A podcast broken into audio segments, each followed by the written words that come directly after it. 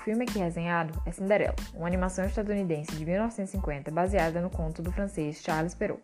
Perrault formou-se advogado e trabalhou como cobrador-geral do reino.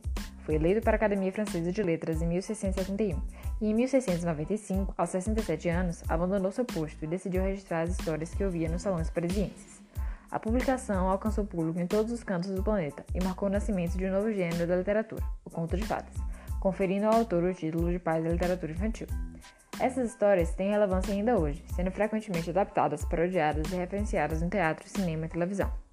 Os estúdios Disney adaptaram a versão de Charles Perrault de Cinderela em seu 12º longa-metragem de animação.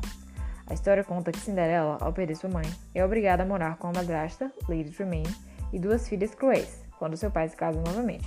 Eventualmente, ele também vem a falecer, e Cinderela se torna serva em sua própria casa. Anos depois, um convite chega no correio, convidando-as a um baile no palácio. Cinderela deseja ir e é prometida permissão caso cumpra suas tarefas a tempo. Apesar de cumprir o acordo, no momento de partida, ela tem seu vestido despedaçado pelas irmãs e é deixada para trás. A fada madrinha então aparece e, com sua ajuda, Cinderela comparece ao baile.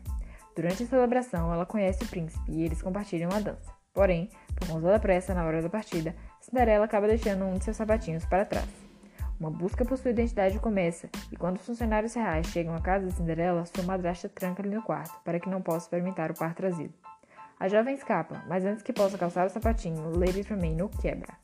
É neste momento que Cinderela mostra que possui o outro par. Assim, o filme se encerra com seu casamento com o príncipe. Recentemente, a forte popularização do movimento feminista trouxe reflexões sobre as representações da mulher na mídia. Nesse contexto, o filme Cinderela tem sido categorizado como antifeminista. Mas é mesmo Cinderela a história de uma menina submissa que não foi capaz de se salvar sozinha e, graças a um golpe de sorte e um rostinho bonito, chamou a atenção do príncipe encantado, que então a resgatou de suas adversidades? Claro que não.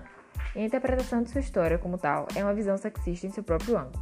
Cinderela não se utiliza de atitudes tradicionalmente masculinas para superar suas dificuldades.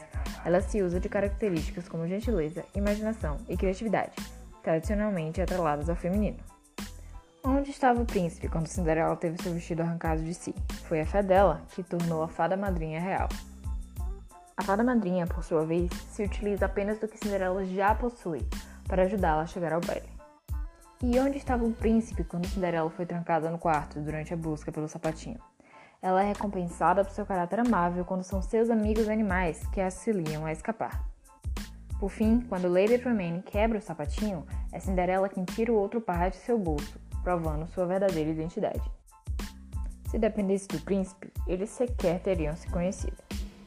O otimismo de Cinderela e sua resiliência ao sobreviver num ambiente abusivo por tantos anos sem nunca ter perdido sua bondade a tornaram capaz de agarrar as oportunidades e finalmente superar seus problemas.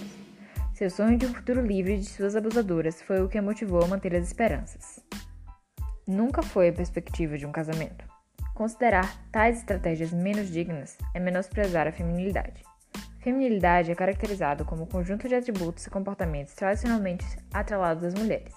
A imposição de padrões de feminilidade foi uma arma do patriarcado durante muitos séculos, para subjugar a mulher numa busca muitas vezes inalcançável por uma perfeição de corpo, atitude, etc. Diminuí-la, objetificá-la como algo belo a ser admirado. A feminilidade não deve ser cobrada, pois não é uma responsabilidade da mulher atender a nenhum critério não postulado por ela mesma. No entanto, também não pode ser considerada como fonte de opressão quando exercida voluntariamente, pois o feminismo é sobre escolha. Por que a feminilidade só é válida quando é desempenhada por homens? Porque quando um homem é piedoso ou exerce o perdão, ele é um grande homem, e quando uma mulher realiza as mesmas ações, ela é considerada fraca? Porque é tão ruim fazer as coisas como menina? Cinderela mostra que existem outras maneiras de enfrentar adversidades que não envolvem confronto direto ou violência.